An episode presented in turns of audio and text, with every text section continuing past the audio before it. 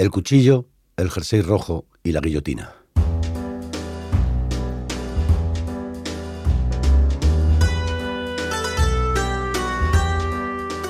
Las últimas palabras de Christian Ganucci se escucharon con claridad.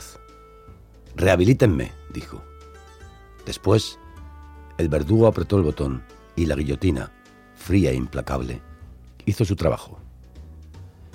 La cabeza rebotó dos veces en el suelo de la prisión de Marsella. Eran las 4 horas y 13 minutos de la mañana del 28 de julio de 1976. Christian Ganucci, un muchacho de 22 años condenado por el asesinato de una niña de 8, fue el antepenúltimo ejecutado en Francia antes de la abolición de la pena capital. El caso, que dejó una marca imborrable en los implicados, sigue obsesionando. Algunas incógnitas no se han despejado aún. Marsella es el puerto del Mediterráneo, la ciudad donde se mezclan italianos, españoles, argelinos y autóctonos, la gran caldera multiétnica del sur de Francia. Los Ramblas llegaron con la ola de inmigración española de los años 60. Viven en una barriada obrera, en una de aquellas edificaciones feas e indistintas del desarrollismo de la época. El 3 de junio de 1974, por la mañana, Jean y Marie Dolores o María Dolores Rambla de 6 y 8 años respectivamente, juegan en la calle cuando aparece un automóvil gris. El conductor aparca, sale al exterior. Les pregunta a Jan y a María Dolores si han visto un perro negro. Les pide si pueden ayudarle a encontrarlo. El enigmático hombre sugiere a Jan que busque al perro por detrás del edificio. Jan acepta, decisión que quizá nunca se haya perdonado. El hombre se queda a solas con María Dolores.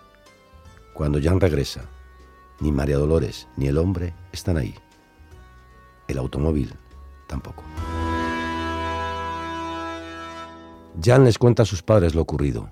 El automóvil era un Sinca 1100, dice el niño. Comienza entonces una búsqueda frenética.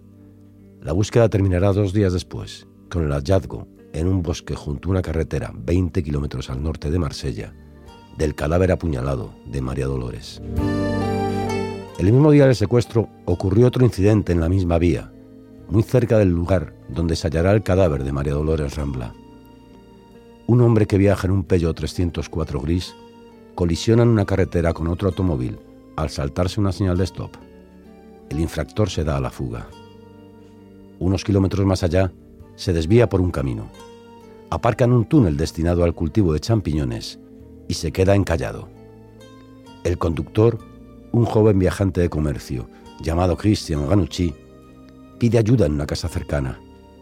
Logran sacar el coche, pero su comportamiento despierta sospechas. Pronto la policía ataca a vos. El hombre del automóvil accidentado debe ser el mismo que ha secuestrado y matado a María Dolores Rambla. Después de horas de interrogatorio, Ganucci confiesa. Tres veces confesará. Una ante los agentes, otra ante el juez y la tercera ante un psicólogo. Enterrado cerca del túnel donde ha quedado encallado el automóvil de Ganucci, los investigadores encuentran un cuchillo ensangrentado.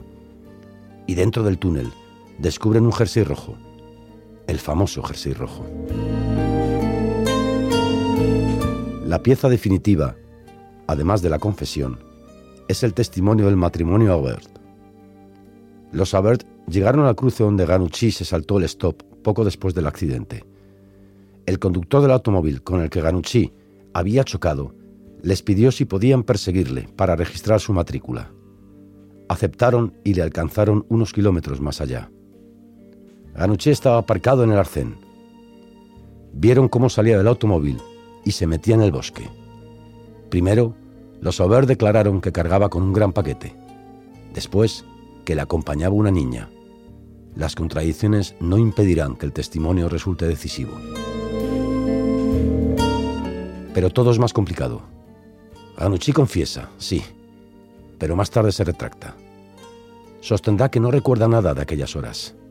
Dirá que la policía le abrumó con tal cantidad de pruebas que él mismo concluyó que no podía haber otro culpable que él.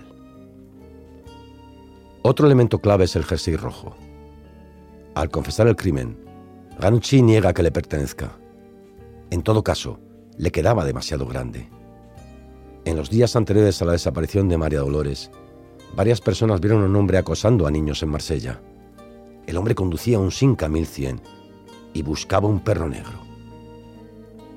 Como hacía, según Jean Rambla, quien había secuestrado a su hermana. Un mecánico del barrio también identificó este automóvil, diferente del Peugeot de Ganouchi. El sospechoso llevaba un jersey rojo. El juicio se celebra los días 9 y 10 de marzo de 1976. Los ánimos están caldeados tras la detención de Patrick Henry, acusado de secuestrar y asesinar al niño Philippe Bertrand, de 7 años. El presentador del telediario de la primera cadena pronuncia entonces una frase que quedará grabada en la memoria colectiva. Francia tiene miedo, dice. Miedo, y podría añadirse, sed de venganza. Panucci pagará el precio de este ambiente de psicosis por la desaparición y muerte de menores. Su actitud desafiante durante el juicio tampoco le ayuda. Y surgen dudas sobre la estrategia de la defensa. Se plantea si no habría sido preferible que Ganucci se declarase culpable y que sus abogados alegasen circunstancias atenuantes. El presidente Valéry Giscard rechaza el indulto. Ganucci muere decapitado el 28 de julio de 1976 en 1981, François Mitterrand llega al poder y suprime la pena de muerte. El ministro de Justicia, Robert Badinter, menciona el caso Ghanouchi en su brillante discurso por la abolición ante la Asamblea Nacional. Hay demasiados interrogantes sobre él, y estos bastan para toda persona apegada a la justicia, para condenar a la pena de muerte, dice. La historia ha dejado secuelas. Jean Gambla, el niño que vio cómo secuestraban a su hermana, nunca lo superó. Fue condenado en 2008 por matar a una mujer. Salió en libertad y en 2017 fue acusado, de nuevo, por otro asesinato. El trauma perdura.